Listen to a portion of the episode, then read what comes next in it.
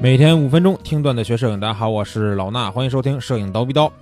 在现在咱们这种和平年代啊，尤其在我们祖国日益昌盛的今天，我们很难切身的去感受到这种战争的残酷啊。虽然说现在咱们看这个何赛呀、普利策奖啊这种国际摄影大赛，对吧？获奖的作品一般也是啊这儿打仗了，那儿暴乱了，拍的一些照片、难民呀什么的这种相关的。但是呢，我们自己呢很难去感受到现场的那种感觉，尤其作为摄影人，你可能一辈子都不可能拍到一张战争现场的纪实作品，对吧？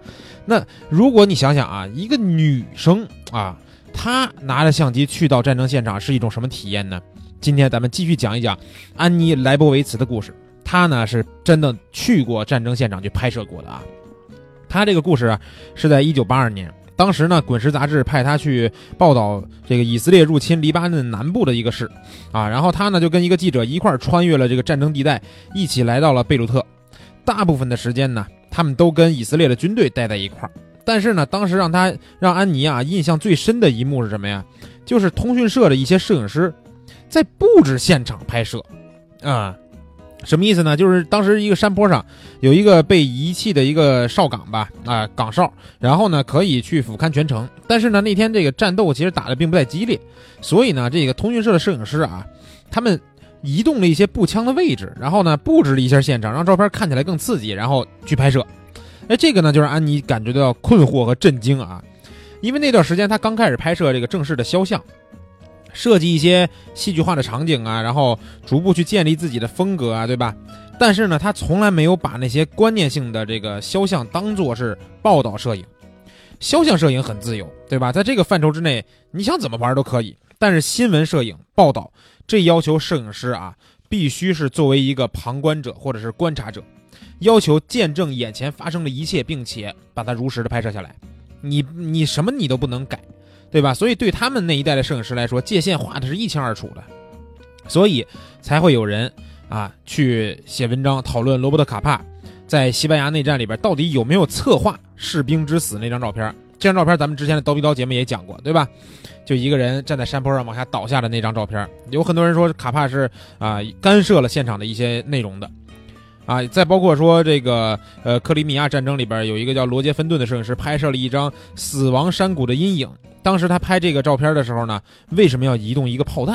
啊，他们做过什么东西都至关的重要。那直到一九九三年啊，又一个事儿让这个安妮呢又参与了一次更切身的这种现场的战争的拍摄，就是塞族包围萨拉热窝的时候。然后呢，当时啊，这个。他就觉得说，哎，想去这个感受他之前那种，就是在他那会儿已经应该已经在名利场了，对吧？他之前不是在《滚石》杂志吗？他想感受他之前在《滚石》杂志的时候，年轻的时候，一个人去一个地方，然后不带助理，用最简单的方式去拍摄、去报道。所以呢，他就这个在九三年的夏天去到了这个萨拉热窝。当时啊，这个城市已经被包围了一年多了，电力和供水什么都中断了，然后食物和药品也特别的稀缺。萨拉热窝这个地儿啊，属于是盆地啊，你就可以想象一一个坑，四面都是环山的。然后这个塞族的士兵呢，占据了山坡上的高处，对这个城市进行炮轰。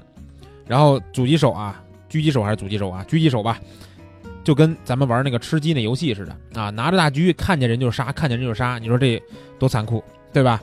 联合国呢，空运了一些物资过去，但是也不多。当时安妮就搭着一架这个联合国的飞机进入了萨拉热窝。你只能带一些这个必需品啊，就比如说防弹背心，还有衣服、相机、电池、胶卷，也就这点东西。当时呢，安妮带了一个康泰时的机身，还有几个镜头，还有一个装了定焦镜头的富士六乘九的这个相机。他选这两个相机，主要因为他们不依靠电池。然后呢，他还带了一个小的这个机顶闪啊。不过呢，很快他就领略到了自然光拍摄的好处。为啥？因为城里没有电力啊，所以不会到处都有灯光。唯一的一个就是房间里边唯一的光源是什么呀？就是窗户。然后他就说：“你就像在文艺复兴时期的那那样的那个人看世界一样啊，那是一种令人难忘的美，确实是啊。你想想，你现在在哪能感受到那种没有电力、只能窗户取光的那种感受呢？对不对？去萨拉热窝之前啊，他跟苏珊去讨论一下拍摄计划，然后列出来一个拍摄的名单。去过那儿的记者呢，都给他提供了一些这个人选，就让他去拍点什么肖像啊之类的。”啊，所有的记者呢都在同一个地方，就是假日酒店，然后大家都会在里边去这个打照面。呃，当时呢，这个开达新闻图片社的杰弗里·史密斯啊，这人我也不认识是干嘛的。他说这个人帮他找了一个人，是专门出租装甲车给媒体机构的。啊，因为这个事儿，他认识了一个叫哈桑的人，他的一个司机兼向导。然后这个哈桑就带着他各处去拍摄。然后他去拍一个选美冠军的时候，哈桑也在场。这个女性啊，被赋予一个名称是“围城萨拉热窝小姐”。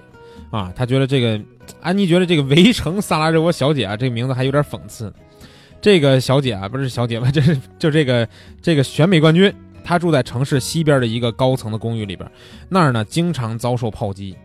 他们开车穿过他的居民区的时候呢，一个炮弹就落在了他们面前，落在他们面前没事，打中了一个骑车的男孩。这个男孩背上被打出一个大洞来，然后他们把把这个男孩呃救上车去送到医院，但是没到医院，这个途中这男孩就死了。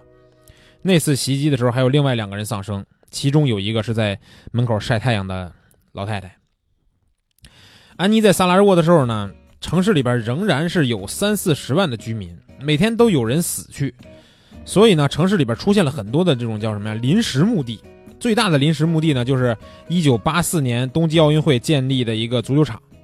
萨拉热窝曾经也是一个非常具有丰富文化活动的这么一个繁荣的大都市，对他来说啊。对安妮来说，最了不起的地方是什么呢？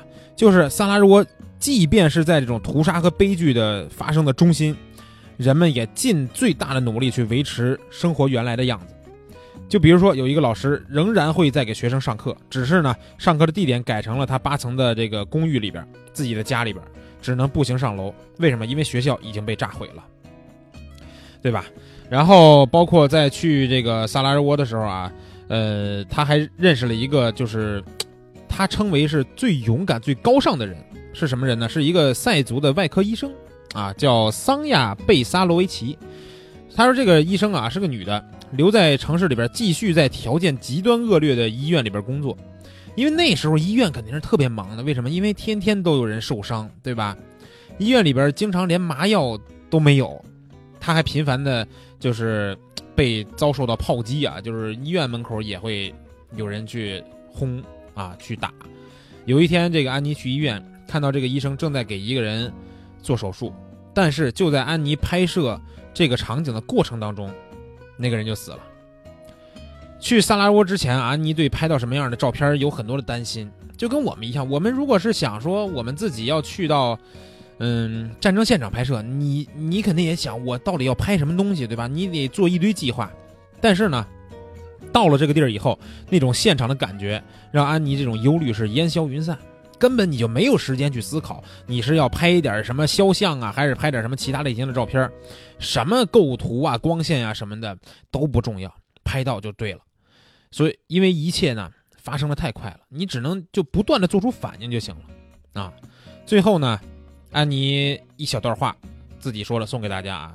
一九九四年初的时候，他再一次来到萨拉热窝，夏天去了卢旺达，在一百天的时间里边，那里有上百万人遭到屠杀，但是有些人不承认那儿发生了种族屠杀，也拒绝干涉。最害人的一些屠杀发生在教堂和修道院，很多图西族人在那儿寻求避难。呃，我抵达卢旺达之前一个月，暴力终于平息了。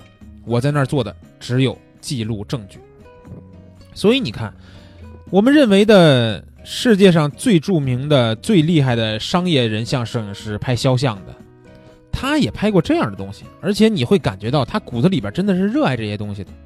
所以现在有些摄影师认为说啊，我就是一拍人像的，我就是一拍风光的，对吧？我我对这些东西不用了解啊，我不用去感受，我不你拍就不多说了，我连看我都不愿意看，因为我拍的不是这东西。